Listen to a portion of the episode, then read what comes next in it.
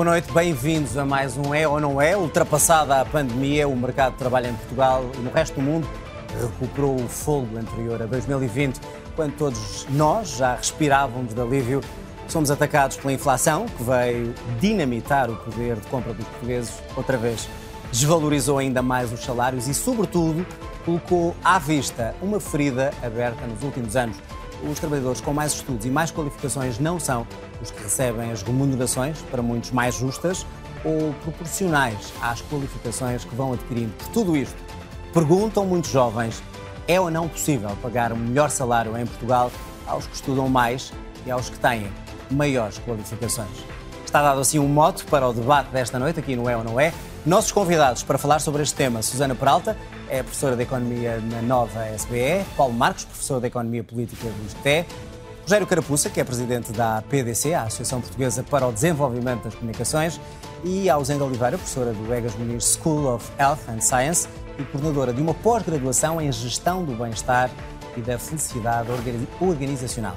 Juntam-se também neste programa alguns dos protagonistas deste assunto que vamos debater. São dois jovens com percursos distintos. Dou as boas-vindas à Adriana Filipe Lopes Cardoso, tem 23 anos, finalista do mestrado integrado em Ciências e Farmacêuticas, e o Daniel, que o Daniel Romão, 26 anos, atualmente é mediador de seguros. Boa noite aos dois, sejam muito bem-vindos. Já vou falar convosco, apresentados os convidados, vamos olhar mais em detalhe para a realidade do mercado de trabalho dos jovens em Portugal. É a altura do nosso diagnóstico rápido no raio-x de hoje.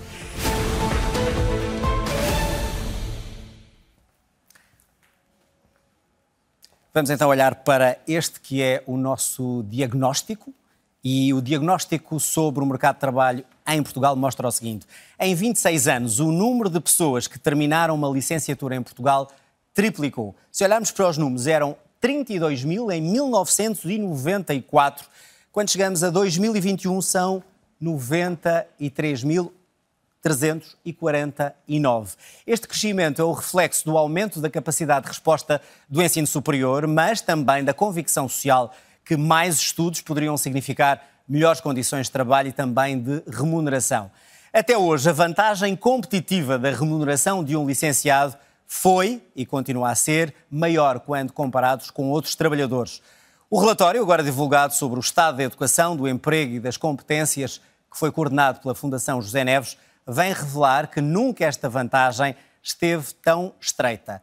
Estas linhas não deixam margens para dúvidas. Se olharmos para os rendimentos dos trabalhadores com o ensino secundário em comparação com o ensino superior, percebemos que conseguiram até certo ponto manter o rendimento médio, perderam 2 euros em 10 anos. É isso que vimos aqui neste lado. O mesmo não se pode dizer de quem tem o ensino superior para estes trabalhadores mais qualificados, o salário real perdeu mais durante este mesmo período. Cresceu de mil, ou melhor, desceu de 1.570 em 2011 para 1.359 em 2022.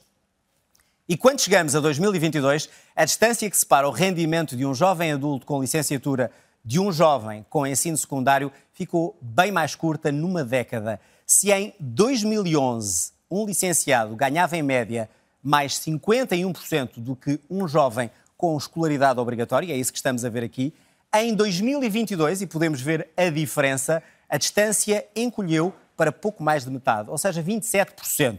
Mas apesar destes valores, estudar em Portugal continua a compensar em termos salariais e de forma significativa, tanto maior ou tanto mais quanto maior for o nível de ensino.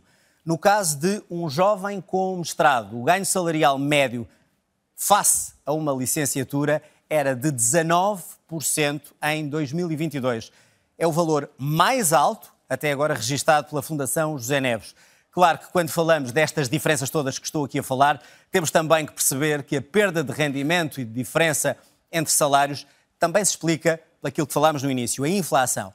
Entre 2011 e 2022, o aumento dos salários foi 28%. Mas tendo em conta a inflação, o aumento real dos salários foi apenas isto, 10%. É em 2022 que os portugueses mais sentiram este impacto deste apertar do cinto de rendimentos. Apesar da subida ser do salário nominal 3,6%, descontada a inflação, os salários reais de verdade não subiram, desceram 4%. E se olharmos para os jovens, ainda é pior. É neste ano difícil que os jovens foram particularmente afetados. Viram os seus salários, apesar dos aumentos, descer menos 6%, encolher o salário real em 6%. A desigualdade é evidente em Portugal, mas é ainda mais gritante se olharmos para a disparidade entre Portugal e a Europa. Segundo a Fundação José Neves, em 2019, o rendimento médio dos trabalhadores portugueses com formação superior em Portugal era mais baixo do que aqueles que trabalhavam e trabalham no resto do, da, da Europa, em alguns países em concreto, e que têm salários superiores e têm apenas o ensino secundário. Estou a referir uma comparação entre Portugal e vários países da União Europeia. Por tudo isto, a tentação para os nossos jovens é abandonar o país. É fácil de perceber porquê. Curioso notar, no entanto, que os números oficiais que temos aqui mostram que há uma redução significativa dos imigrantes portugueses para o estrangeiro. Total da imigração, dos permanentes e também dos temporários. Mas se nada mudar no mercado de trabalho em Portugal, será que todos estes números se vão manter? E por tudo isto, há outra pergunta que importa responder e vamos tentar daqui a pouco com os nossos convidados. Afinal, é ou não possível pagar melhores salários em Portugal aos que estudam mais e aos que têm mais qualificações? É isso que vamos tentar perceber então com os nossos convidados neste É ou Não É. Vamos então à conversa com os nossos convidados e começo talvez esta conversa pelos protagonistas, ou seja, os dois jovens que estão no programa e que têm o seu depoimento para mostrar se estes números estão ou não certos, se aquilo que estamos aqui a mostrar é a realidade. Adriana Cardoso tem 23 anos e o Daniel Romão, que tem 26 anos. Mais uma vez, bem-vindos. Adriana, comece por si. Acho que ainda não trabalha, provavelmente já sondou o mercado de trabalho, está a tirar o mestrado. Uh, Pergunto-lhe, isso é porquê? Porque considera que, com mestrado, como mostram estes números, terá a possibilidade de ter um salário mais alto? Boa noite a todos, boa noite Adeline. Gostava de cumprimentar primeiro o painel e os nossos espectadores e é evidente que sim.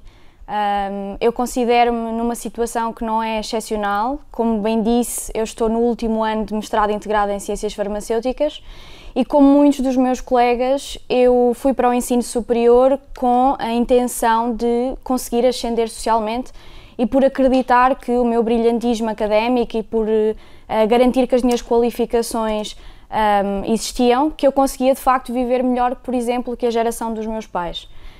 E eu, uh, como, como referiu, já fui sondada pelo mercado de trabalho, uh, evidentemente, e um, tive de facto propostas de trabalho em Portugal e tive uma proposta de trabalho lá fora. E, e comparativamente, uh, como é que foi essa, essas duas propostas?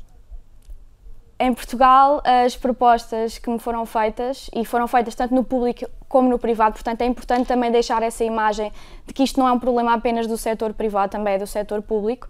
Uh, as propostas que me foram feitas rondavam os mil e poucos euros brutos e a proposta que me foi feita para emigrar, para além de todas as benesses salariais que tinha, uh, era de um salário quatro vezes superior. E isso com e licenciatura, um... antes do mestrado? Exatamente. Uh, e, e uh, por isso mesmo eu gostava de, de, deixar claro que não me considero numa situação profundamente excepcional e gostava de fazer, se fosse possível, um pequeno exercício, porque em Portugal temos um, uma grande dificuldade de falar destas questões e acho que existe pouco espaço para, para que este tipo de questões sejam tratadas desta forma. E gostava de fazer o exercício para os telespectadores e para as pessoas do painel, que com certeza irão debater este tema de forma, de forma bastante profunda, sobre o que é que é a vida de um jovem licenciado a viver com 900 e poucos euros líquidos, que foi aquilo que me foi proposto. Uma pessoa que quer ficar no seu país, como, como o meu caso. E tendo que me mudar para Lisboa, um, e na melhor das hipóteses conseguindo um quarto, porque é evidente que não ia conseguir ter um T1 ou um T0 sozinha, porque senão o meu salário nem chegaria. Depois de retirar os 350 a 400 euros, na melhor das hipóteses que ficaria para o meu quarto, das despesas conseguintes pelo, pelo arrendamento do quarto, de uma alimentação feita de uma maneira muito regrada, de um passe para poder uh, aceder aos transportes públicos e despesas correntes, por mais mínimas que sejam, sobrar-me-iam entre 100 a 200 euros por mês, na melhor das hipóteses. E considera e... que se não tivesse essa licenciatura, se não tivesse estudado, seria ainda pior ou não? Neste momento, e depois de analisar o, o estudo, uh, eu tenho muita dificuldade em, em, verificar a minha realidade e achar que o meu curso, uh, comparativamente para, para o salário médio e depois de todos os dados que foram analisados pela própria Fundação, eu não consigo achar que eu ter ido para o ensino superior neste momento funciona como escudo Uh, para a situação de incapacidade de mobilidade social. É, é evidente que, um, e, e, também foi, foi apresentado pelo próprio estudo, que ainda existe uma diferença salarial entre alguém que tira o ensino secundário e o ensino superior, mas basta fazer o pequeno exercício que eu, que eu tentei fazer e perceber que isto é a realidade da grande generalidade dos jovens, dos jovens portugueses qualificados para perceber que não é um cenário que seja propriamente sorridente um, e, portanto, e por isso mesmo uh, esta questão da, da, diferença salarial entre pessoas com ensino superior e pessoas com ensino secundário, há propriamente quem, dita, quem diga que esta diferença cada vez mais diminuir até é algo bom. E eu gostava mesmo que. Vê algo de bom nessa diferença. Um dos argumentos dessas pessoas, e, já vamos ver se alguém aqui no painel defende isso, uh, é, é, de que uh, baixar o, salário de um licenciado uh, não é o desejável, mas não é assim tão mau, atendendo à grande diferença. Dizem porque as, as licenciaturas também já não são o que eram. Como é que responde a essas pessoas? Eu até compreenderia esse argumento se nós vivêssemos num país como a Dinamarca ou em muitos outros países nórdicos, em que os salários já aumentaram em termos reais consecutivamente, os salários médios e os salários mais baixos, e, portanto, essa, essa diferença salarial e essa diferença do chamado prémio ser inferior não é um problema. O problema é que nós verificamos que verdadeiramente em Portugal uh, o rendimento real dos licenciados diminuiu e, portanto, uh, eu tenho. Eu, eu, e isto é algo que me preocupa. Uh, pediram à nossa geração que se tornasse a mais qualificada de sempre. Disseram-nos que Portugal tinha um atraso histórico em termos de qualificações. E nós qualificámos. Nós utilizámos o ensino superior público para ter acesso a essas mesmas qualificações. Foi feito um investimento em nós, em termos de Estado Social, pelo próprio ensino superior público. E o que nós verificamos no mercado de trabalho é que essas qualificações não são devidamente remuneradas. Sente-se traída? Que... Sente-se traída sinto. por isso? Sinto, e, sinto. e por causa disso pondera ir embora para outros países? Pondero. Porque não tem embora. solução ou porque se sente traída? Pelo exercício que eu fiz há pouco, Uh, para perceber que não, não é permissível, permissível que aquilo que seja visto como uma vida digna para a minha geração seja conseguir poupar uns poucos euros ao fim do mês e achar que isso é uma capacidade de viver de forma, de forma emancipada, de forma independente, uh, que isso permite viver uh, de uma forma feliz e de uma forma realizada. E, portanto, eu gostava mesmo que nós não desistíssemos daquilo que, para mim, ainda devia ser a base do nosso elevador social eu, não, eu, eu vindo de um meio desprivilegiado, eu olhei para o ensino superior como uma maneira de, do elevador social funcionar para mim. E não para aconteceu. uma maneira de conseguir ascender socialmente. Pelos salários que nos estão a oferecer em termos de mercado de trabalho, tanto para mim como à generalidade dos jovens portugueses que recebem menos de mil euros brutos, eu diria que neste momento o ensino superior não é uma garantia de ascensão social. E, uh, Adriana, já vamos continuar a falar. Uh, aliás, Convido-a também a si e ao Daniel para ouvirem o debate que vamos aqui fazer, que depois quer também ouvir a vossa, uh, o vosso comentário e a vossa justiça sobre, sobre o assunto. Uh, queria só, em termos de comparação, perguntar ao, ao, Daniel se considera que a diferença entre o que recebe sem licenciatura e o que poderia receber com um diploma, uh, pergunto-lhe, não compensa o esforço, estudar para depois trabalhar? É esta a pergunta. boa noite, João, e boa noite a todos os colegas do painel. Boa noite à Adriana também e boa noite a todos em casa que nos escutam. Um, respondendo à sua questão, João, um, creio que não. Até porque um, uma das experiências que eu tive recentemente foi num, num, num, trabalho que até gostei bastante. Acabei por sair porque dormia pouco. E essa é outra questão também que, se calhar, acho que devíamos debater aqui neste, nesta, à volta desta mesa que é, não é só o salário que interessa e as novas gerações têm essas preocupações, não é apenas o salário que tem uh, o maior peso, ainda que tenha, obviamente, bastante peso, porque os salários em Portugal são bastante baixos. Mas eu posso dizer que ganhava acima dos quatro dígitos no trabalho onde estava e agora estou a ganhar menos que isso, menos o que de é que fazia, dígitos. Daniel? Posso perguntar? Eu trabalhava numa escola de condução. Uh, gostava do que fazia, era bastante satisfatório. Ganhava uh, bem? Ganhava bem, mas... Era tudo declarado já agora? Uh, posso dizer, posso dizer que não. Mas isso é uma tradição portuguesa que é o, o, o resto por fora, não é? E uh, volto à mesma pergunta, ou seja, uh, quando sei que, que, penso eu que frequentou Direito, uh, não completou o curso, pensa retomar esses estudos ou se conseguir trabalhar ganhando aquilo que ganhou, não o que ganha atualmente, provavelmente, olha para os estudos como algo que não vale a pena? Uh, eu, terminando Direito, tenho esse interesse, terminaria por uma questão de, de orgulho uh, e porque gosto de Direito. Não uh, para o trabalho? Não para o trabalho, até porque não me vejo a fazer horários terríveis nas sociedades de advogados, a quem eu respeito muito, tenho muitos amigos nesse percurso, mas não me vejo a fazer isso. E acho que muitos jovens da minha geração não se veem a fazer isso, seja como advogado, seja como outro tipo de trabalhos. Só para, só para terminarmos, ouvimos aqui a Adriana a dizer como uhum. é impossível viver, sobretudo numa grande cidade, com o que se recebe, com o ordenado que recebe. Consegue viver ou é sobreviver? Uh, eu felizmente tenho, uh, não sei se é felicidade ou não, de viver muito longe de Lisboa. Eu, vejo na, eu vivo na periferia da periferia de Lisboa. E na periferia da periferia de Lisboa ainda se encontra algumas rendas baratas. Ainda assim, como referiu a questão da inflação, um, estando tudo a subir, torna-se um pouco complicado e se não tivermos o suporte, uh, como é o meu caso, da família uh, mais próxima, uh, é impossível mesmo. Daniel, te faço o mesmo convite, fico por aí. Vamos claro. conversar aqui com os nossos convidados. Depois quero escutá-los sobre o que aqui foi dito e também para onde vamos. Vamos então alargar este debate. Uh, Susana, começando uh, pelo estudo, uh, e como professora de Economia, olhando para o estudo também, uh, o que é que isto quer dizer? Que o país em geral está mal ou quem está, que tem mais qualificações está a perder salários de facto em Portugal? Olá, olá, boa noite. Boa noite ao Daniel e à Adriana e aos restantes membros do painel. Não, eu acho que nós temos de ter em conta que, que aconteceram duas coisas muito importantes entre 2010 e 2020, ou 2011 e 2019, consoante o estudo, consoante as fontes de dados, vai analisando este período, o período mais ou menos à volta de 2010, com o período mais ou menos à volta de 2020, sendo que depois a, a digamos, a disponibilidade das diferentes fontes de dados não permite sempre ir aos mesmos anos. Mas, quer dizer, entre esses dois períodos aconteceram duas coisas muitíssimo importantes em Portugal. A primeira foi a, a, a introdução do processo de Bolonha e uma alteração estrutural na maneira como nós organizamos os diplomas do ensino superior.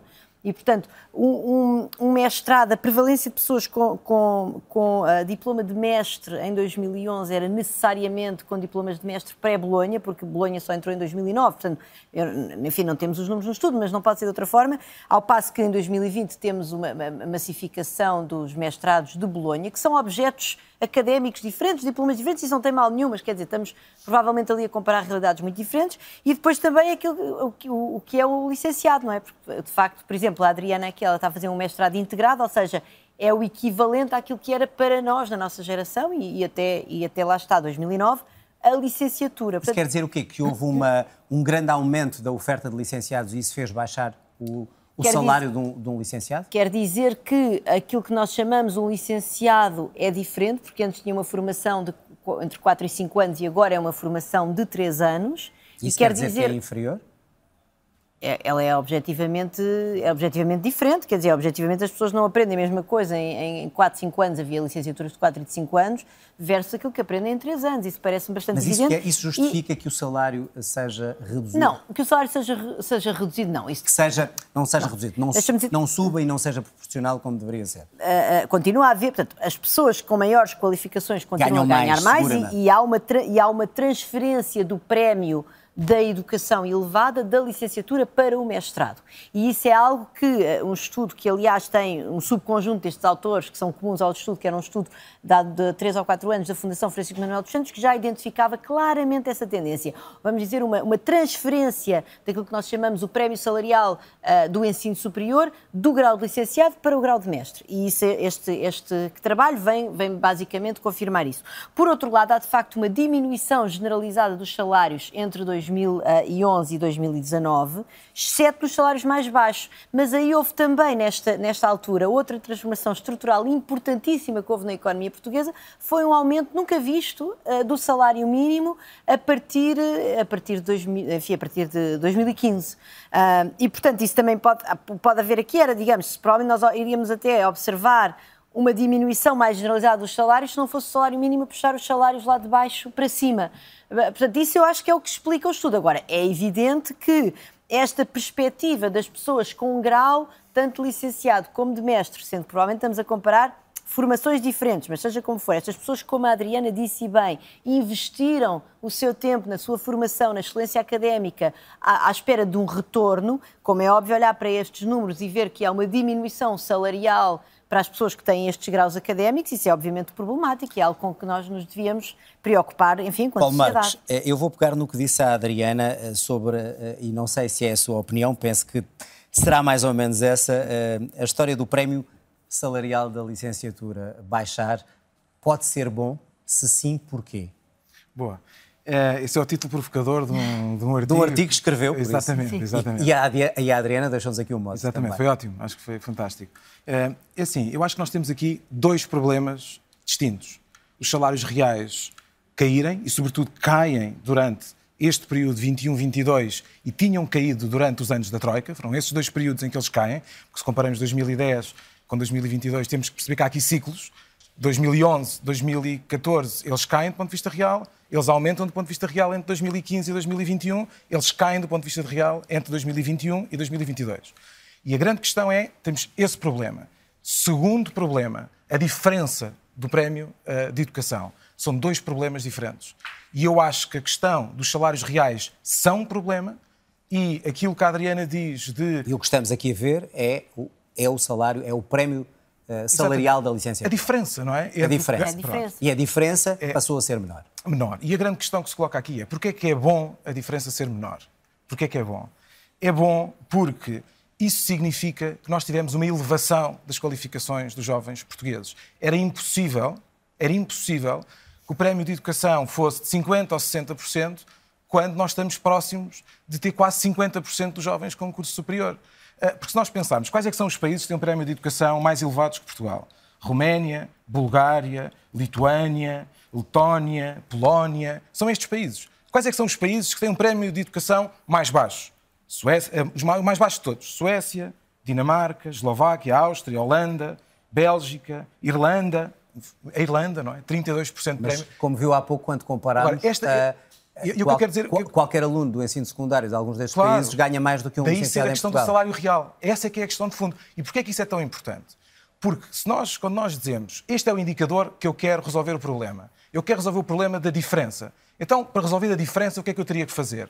Tinha que travar a expansão do ensino superior, tinha que travar o aumento do salário mínimo e, eventualmente, tinha que ter uma política mas, fiscal. Uma coisa, quando mas fala, isto é quando, Não, mas quando fala é do aumento da qualificação em Portugal, o que é bom uh, no seu argumento, uh, é um aumento da qualificação dos que estão no secundário, que são mais qualificados, ou é a qualificação no superior, na, licenci na licenciatura e no mestrado? Temos mais pessoas com mais qualificações, portanto há uma maior oferta e, portanto, esse, esse prémio desce, é isso? É assim, se nós, vamos imaginar, eu, eu há uns tempos falava com uma colega minha, que tem agora 50 anos, e ela disse-me quando terminou a licenciatura, uh, havia um colega dela, que eles acharam todos muito piada a isso, foi uma entrevista a um banco, uh, no qual, uh, supostamente, para uma entrevista de emprego, e havia falta de pessoas na banca na altura. E ao que ele respondeu, eu na banca não quero, só se for na administração. Riram-se todos, não é? O contexto dos anos 90 é, completamente diferente. A minha geração, eu tenho 38, por exemplo, a minha geração já foi diferente. Eu entrei, pô, eu terminei o mestrado em 2010.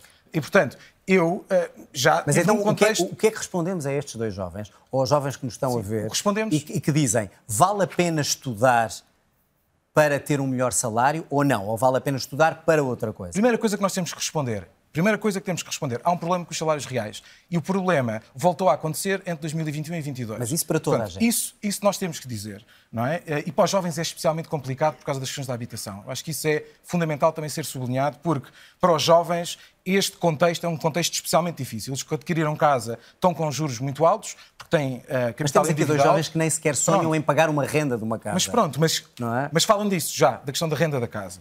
Portanto, primeiro, há um problema com os salários reais. A questão da diferença, para mim, não é a questão ah, central. Agora, porquê. ah, Mas é ou vale não a é pena- importante a diferença? Porque temos aqui dois jovens, um que não seguiu Claro. a licenciatura e o outro que, que seguiu. Eu digo- Um pode ganhar mais que o outro, Eu vou dizer uma eventualmente. coisa. Primeiro, um jovem que tem uma licenciatura tem uma taxa de desemprego que é metade de um jovem que não tem ah, e que só concluiu, por exemplo, o ensino básico. É metade. Em segundo lugar, o prémio salarial é significativo, estamos a falar de 27%, e quando falamos do mestrado, falamos de um prémio ainda maior. E depois há uma outra questão que eu gostava de sublinhar. Nós também não podemos desvalorizar aquilo que é a formação, por exemplo, profissional e o ensino técnico. Nós queremos, ou seja, o modelo que nós queremos para o país é um, é um modelo em que a diferença. Porque é que um cozinheiro que tem um curso profissional e que é altamente especializado e que trabalha num, num hotel eh, de, última, de última geração, eh, porque é que ele não há de ter um bom salário também? A questão não é a diferença e somos um país desenvolvido porque a diferença é grande. Não, nós somos um país desenvolvido porque queremos ter salários melhores e salários reais melhores e queremos ter ganhos Portanto, salariais. a diferença, Essa é em questão sua opinião, não é, não é relevante neste caso. na minha opinião, não, é- e há uma É questão, redução da diferença. E eu sublinhava isto, que é as soluções para lidar com esse problema são completamente diferentes das soluções para aumentar os salários reais. Rogério, Rogério Carapuça, que é o presidente da APDC, mas eh, foi professor durante muito tempo e também ele eh, criou uma empresa, ou ajudou a criar uma empresa e desenvolveu numa altura em que o que é que era uma tecnológica em Portugal, não é? Em que era uma, em que era uma aventura. Portanto, olhando um bocadinho por todo esse percurso, eu agora vou ser um bocadinho mau e vou pôr o Rogério do lado das empresas. Ou seja, as empresas não pagam mais a estes jovens altamente qualificados porque Uh, não é não querer, mas porque estão em Portugal e porque há outro tipo salarial ou porque não podem mesmo? Boa noite, João. Boa noite a todos os colegas de painel, incluindo a Adriana e o Daniel. Boa noite também a quem nos está a seguir. Eh, Eu diria que o problema eu equacionaria da seguinte maneira. Quando eu terminei a minha licenciatura, portanto, no final dos anos 70, 8% dos jovens chegavam à universidade. Neste momento, 44,4% dos jovens chegam à universidade. Portanto, eh, nós temos hoje uma uma- um conjunto de pessoas que chegam à universidade muito superior.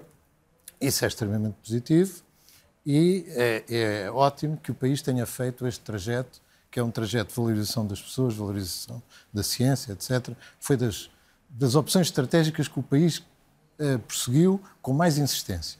E isso está corretíssimo. O problema é que muitas das horas de trabalho destes jovens são consumidas em áreas de baixo valor acrescentado.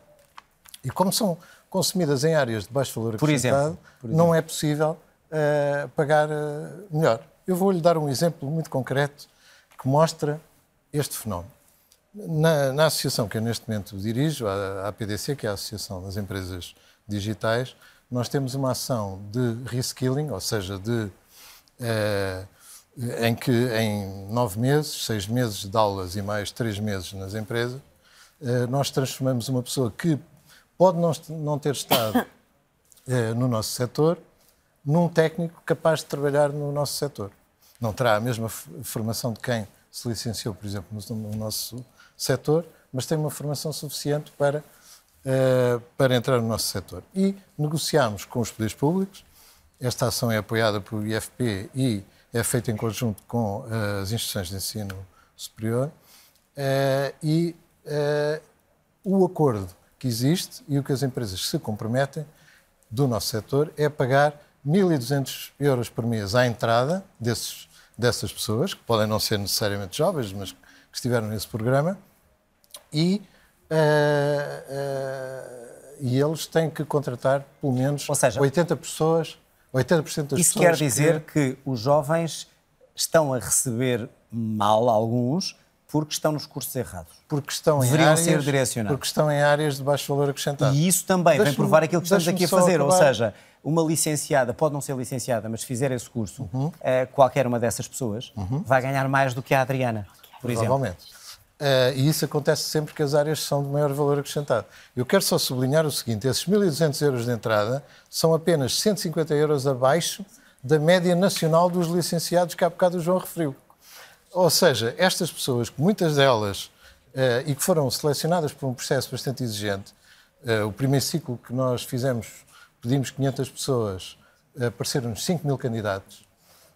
e, portanto, com, esta, com este tipo de pessoas com qualidade suficiente para ficarem nos top 10% daqueles que, eh, que foram selecionados, é natural que eles rapidamente nas empresas Rogério, eh, passem desse salário para a frente. Isso significava dizer aos jovens que sonharam ser veterinários, músicos, investigadores, que esqueçam lá isso, o que estamos a precisar é de pessoas que percebam de inteligência artificial, que percebam de programação, e é por aí que vamos todos agora. Não, Isso não, não é dizer, condicionar um Eu não estou a dizer que todas as áreas de valor acrescentado sejam as áreas digitais. O que eu quero não, estou a dar um é exemplo, que, que é, é, seguramente uma das áreas que mais é necessita de mão de obra. O que eu quero dizer é que se estivermos numa área de valor acrescentado, de, de alto valor acrescentado, então os salários à partida, mesmo no início, já serão próximos ou muito próximos de, daquela média de que Rogério, eu não sei se me consegue responder a isto. É mas... sérios com os jovens, que é mostrar-lhes que há áreas onde há mais emprego, Há áreas onde há menos emprego e temos que lutar todos, isso tem que ser um desígnio nacional. Portanto, é a procura criar, e a oferta a funcionar. Para é criar mais áreas de valor acrescentado. É a procura e a oferta do Porque a, a, procura e a oferta vai sempre existir. Ou seja, as empresas que não puderem pagar um salário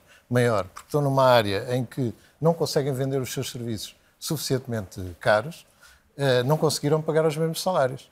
Também há um outro fenómeno, que é as empresas que só vendem em Portugal e aquelas que já estão a exportar.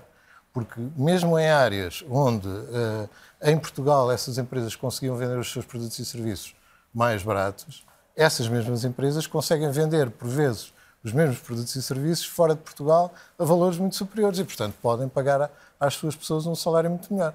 E, portanto, eu estou convencido que se houver um esforço nacional, e é isso que é muito importante, não só dos empresários, mas também dos poderes públicos, para criar várias áreas de valor acrescentado em áreas da economia que.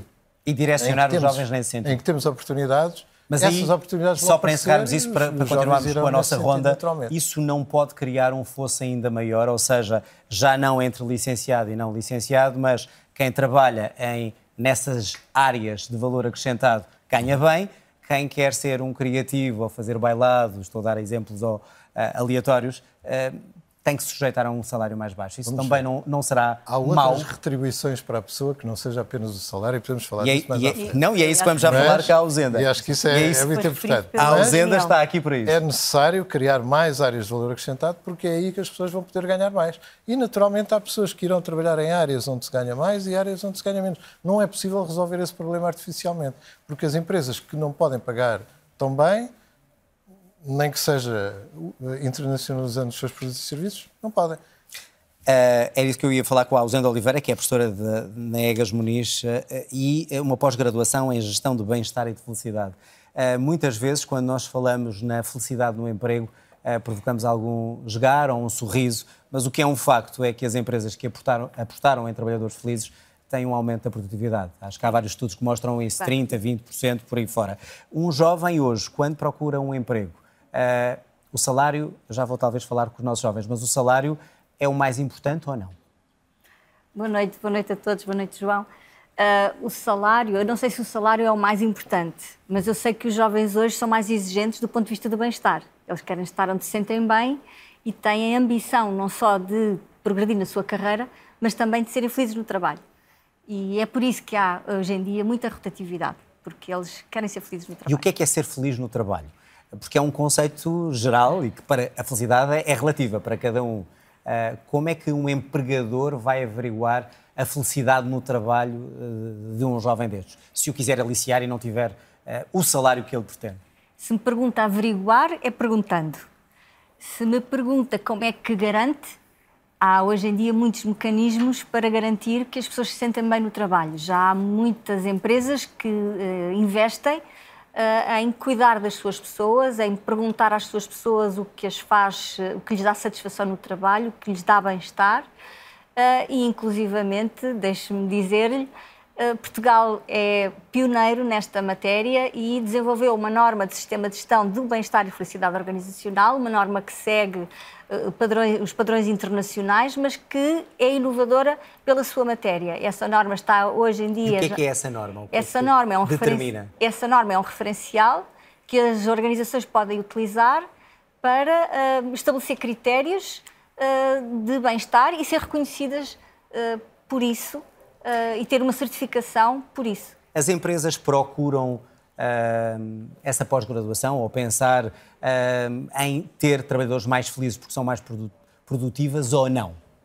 Ainda é uma, em Portugal, realidade portuguesa. Em Portugal, esta pós-graduação em concreto, na, na EGAS School of Health and, and Science, é nova, vamos abrir a primeira edição em setembro, se tudo correr conforme esperado, e portanto ainda não temos dados para, para lhe dizer.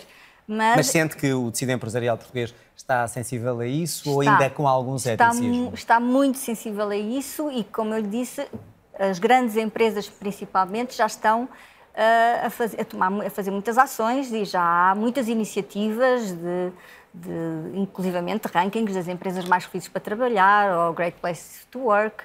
Portanto, já há muitas iniciativas. Esta uh, é, é, é, uma que, que é uma oportunidade para Portugal se mostrar diferente dos outros países e, e, e acrescentar uh, valor e produtividade. acrescentar valor e produtividade. Já que acho que antes de continuarmos vou talvez voltar aos nossos jovens, à Adriana e ao Daniel, porque esta é uma questão importante. Há pouco um de vós falava sobre isso. Uh, Adriana, comece por si.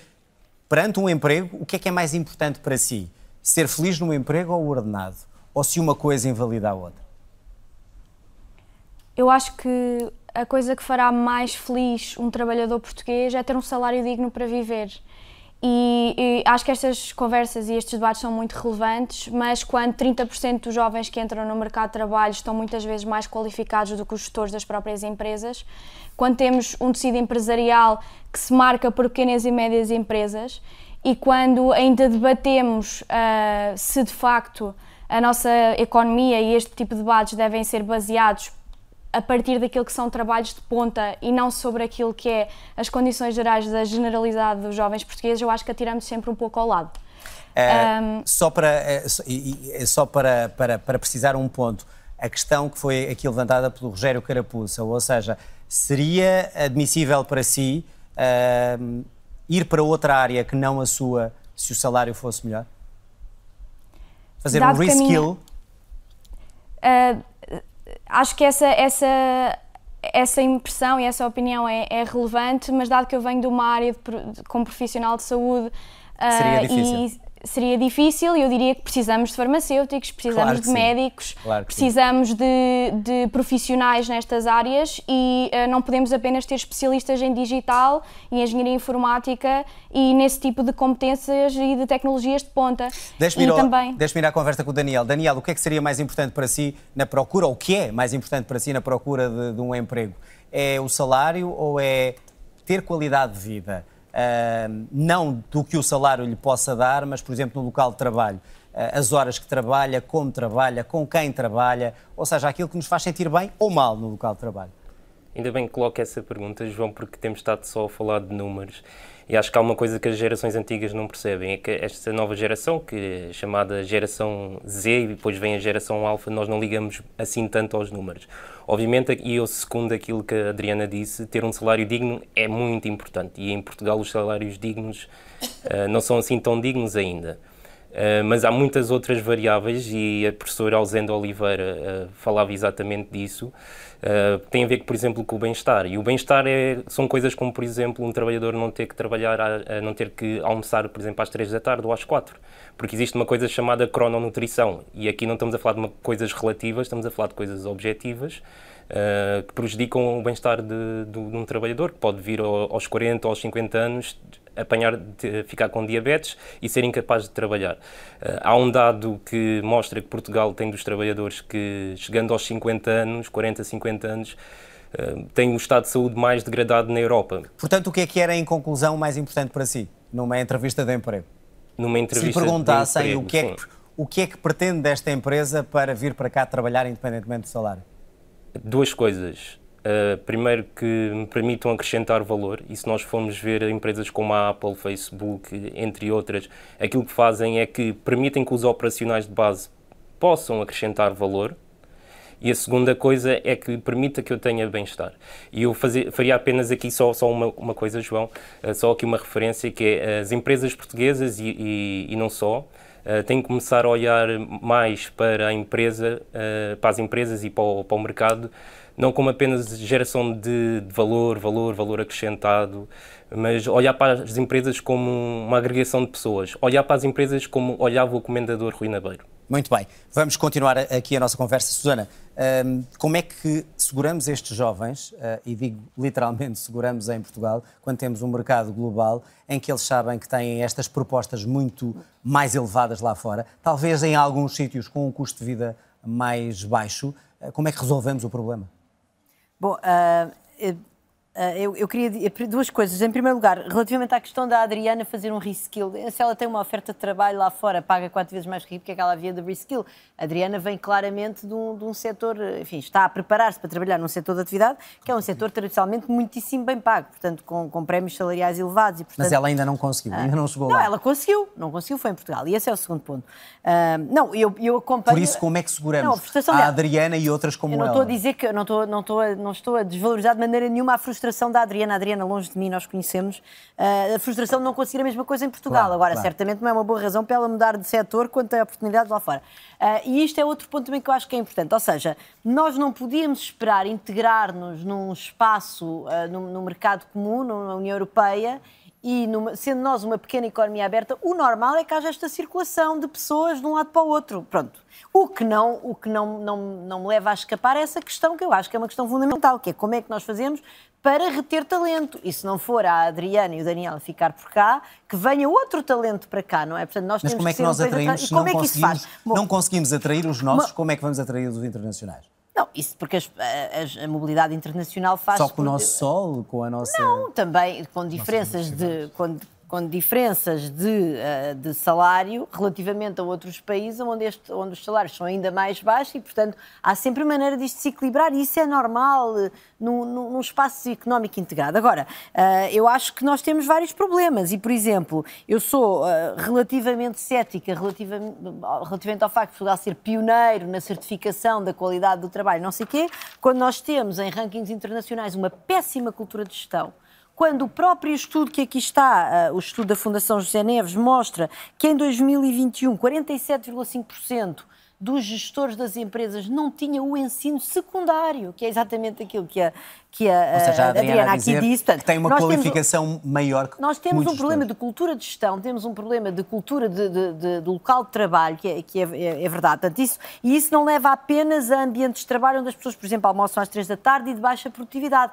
Leva a baixa produtividade, ou seja, isso indicia uma baixa produtividade. As pessoas só conseguirem almoçar às três da tarde, quer dizer que há uma organização do trabalho que leva aqueles almoços às três da tarde, mas que também leva a que aquilo não seja assim muito produtivo. Portanto, obviamente, nós temos um tecido uh, empresarial que é conhecido, que é feito por microempresas, muitas delas lá está geridas por pessoas com baixo nível de condição, de, de, de qualificação da geração antiga, como o Daniel, na qual, nos na qual, é? qual eu certamente me incluo, enfim, com alguma eu pena, então nem falo. Com alguma pena minha, uh, mas, uh, mas de facto nós temos de, tem que haver uma alteração do tecido produtivo. Por exemplo, há um trabalho de, de colegas meus da Universidade do Minho, alguns deles também autores deste trabalho da Fundação José Neves, que mostra que o aumento do salário mínimo até foi uh, virtuoso nesse aspecto, porque levou a que empresas que não conseguissem acompanhar esse aumento com, com, problemas financeiros acabassem por desaparecer do mercado, e isso é bom. Ou seja, nós também não vamos conseguir fazer esta transformação da nossa economia. Tem que ser feita por uma questão geracional? E tem que haver empresas. Não pode ser que, por decreto, nem pode ser não, por imposição. Não pode ser, certamente não vai ser por decreto. E temos que aceitar que haja empresas neste processo que desapareçam para dar lugar a outras, sempre protegendo as pessoas, como é natural. Mas nós podemos proteger as pessoas sem proteger as empresas. Paulo Marques, como é que somos competitivos como país? Para atrair jovens e, e talento de outros países se não conseguimos manter a Adriana ou o Daniel em Portugal? Muito bem, essa é a questão central, não é? De um milhão de dólares ou muitos milhões de dólares, não é? Exatamente. Uh, ou de euros, neste de caso. De euros. Uh, eu acho que há uma questão, uh, eu acho que há, há, duas ordens, há duas ordens do problema. Há a dimensão, se quisermos, mais micro, da cultura das organizações e há uma dimensão mais macro e mais estrutural. Portanto, eu acho que estas, temos que pensar sempre nessas duas, nestas duas escalas. Do ponto de vista micro, estas questões que estão em cima da mesa são uh, importantes. Além da questão do salário, é uma condição necessária, mas não é uma condição suficiente. Uh, mas há outras dimensões que são relevantes. Dar um exemplo, porque estava a dar aquele exemplo, estava-me a lembrar de outro. Há uns tempos estava a falar com um engenheiro informático que trabalhava em Portugal para uma empresa estrangeira, totalmente de forma remota, uh, e que é um, também esse fenómeno também está em crescimento.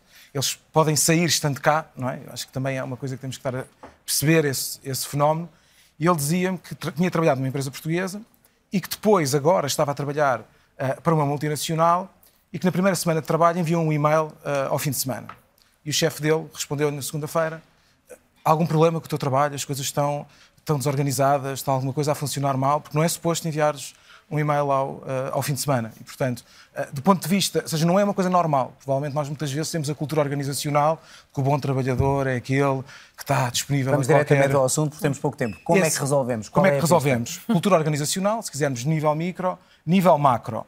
É absolutamente uh, fundamental uma questão que veio para cima da mesa, que é nós temos que fazer crescer as áreas de formação com maior procura no mercado de trabalho. Não é desvalorizar nenhuma área de formação, mas o digital, o ambiental, a transição ecológica também é importante. Nós precisamos de uh, alinhar. Isso é fundamental. Em segundo lugar, nós precisamos ter capacidade de investimento que dê escala às nossas empresas, mesmo estas tecnológicas. Essas duas questões, para mim, são fundamentais. Rogério, o que é que uh, aconteceu àquele desígnio português de que íamos ser a Califórnia da Europa, que este era o grande hub para, para, para criar uma data de empresas que iriam uh, revolucionar quase a Europa. Uh, está em andamento ou, olhando para estes jovens, isso não, não passa é um...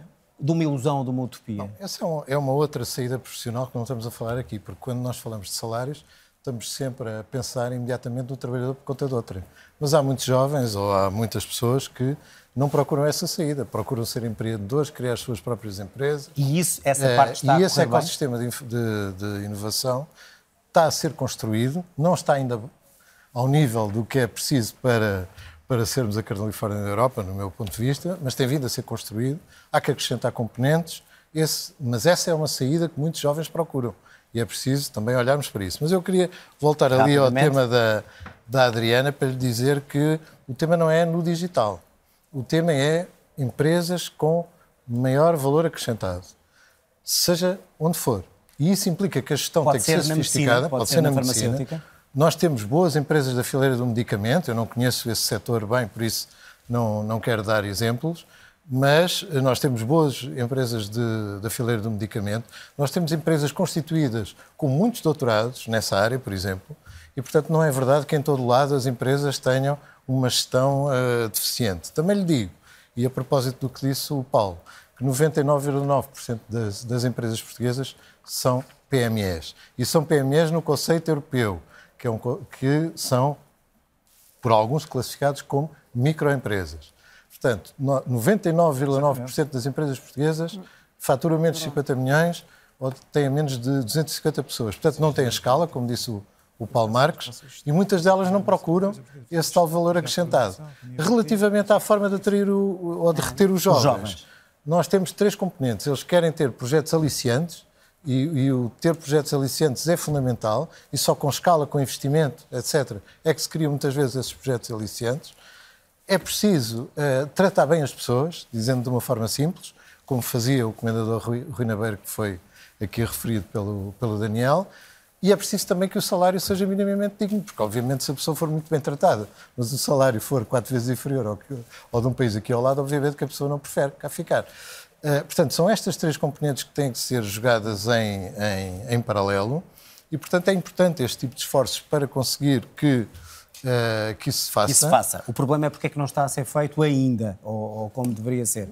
Temos e que é avançar. urgente que se faça. Que se faça. Ausenda, então é isso mesmo que eu, que eu lhe lanço, o desafio. O que é que diria a, a, um empresário neste momento que precisa de jovens como, como, como os que temos aqui, que estão desiludidos, que se querem ir embora, para os tornar uh, mais, ou para os aliciar mais para a sua empresa? Eu diria que comece por tentar dar um salário digno, porque é disso que se trata. Uh, temos que. É Isso todos queremos dar. A, a minha dúvida é porque é que não o dão, não é?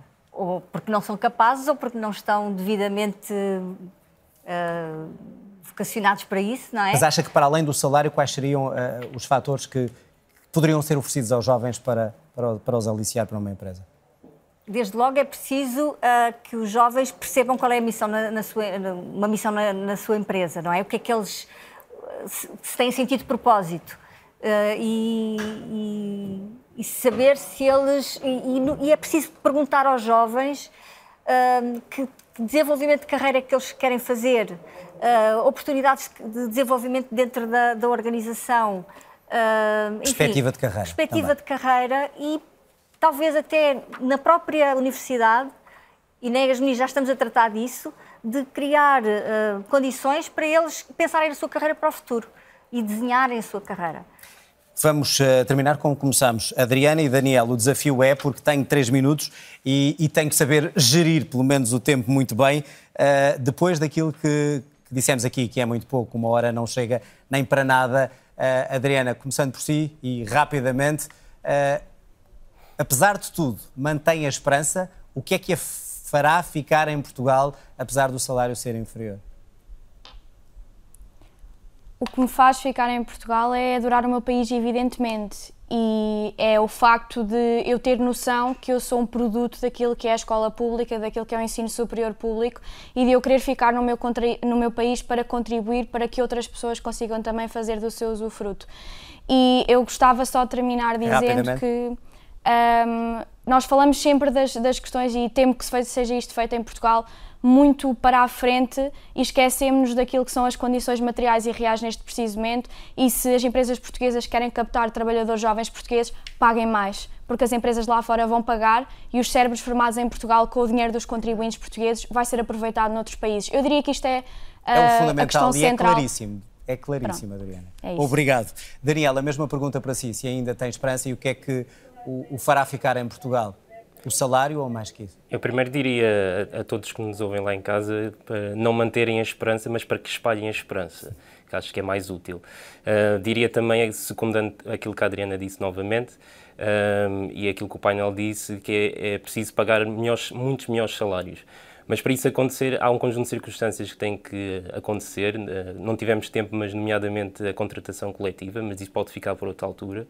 Eh, mas para além disso, as empresas têm que aprender a criar valor. E para as empresas poderem criar valor, é preciso de facto olhar para esta questão das pessoas. As pessoas, não só os trabalhadores, mas os parceiros, eh, perceber os clientes, perceber que não vivemos num mundo isolado. Uh, vejamos, uh, porque a questão do valor acrescentado que foi referido aqui no painel também, não se trata apenas das microempresas portuguesas. Há uma diferença grande entre as empresas estrangeiras que atuam em Portugal, pagam melhores salários do que empresas grandes portuguesas. Daniel, mas não vai desistir do país, é isso que eu lhe pergunto, só para terminar. Claro que não, Portugal sempre. Muito bem. Daniel, Adriana, obrigado aos dois aos dois em particular, obrigado também a todos os que estão aqui no estúdio e obrigado a si também aí em casa. Ficou o diagnóstico, ficaram os testemunhos, a análise possível neste tempo e algumas soluções. Falta agora perceber se há vontade política, social, económica, ou seja, todos nós, para que esta situação se altere e que este país volte a ser um país para jovens, o mesmo é dizer, um Portugal com futuro. Em nome de toda a equipa do El Não É, tenha uma boa noite.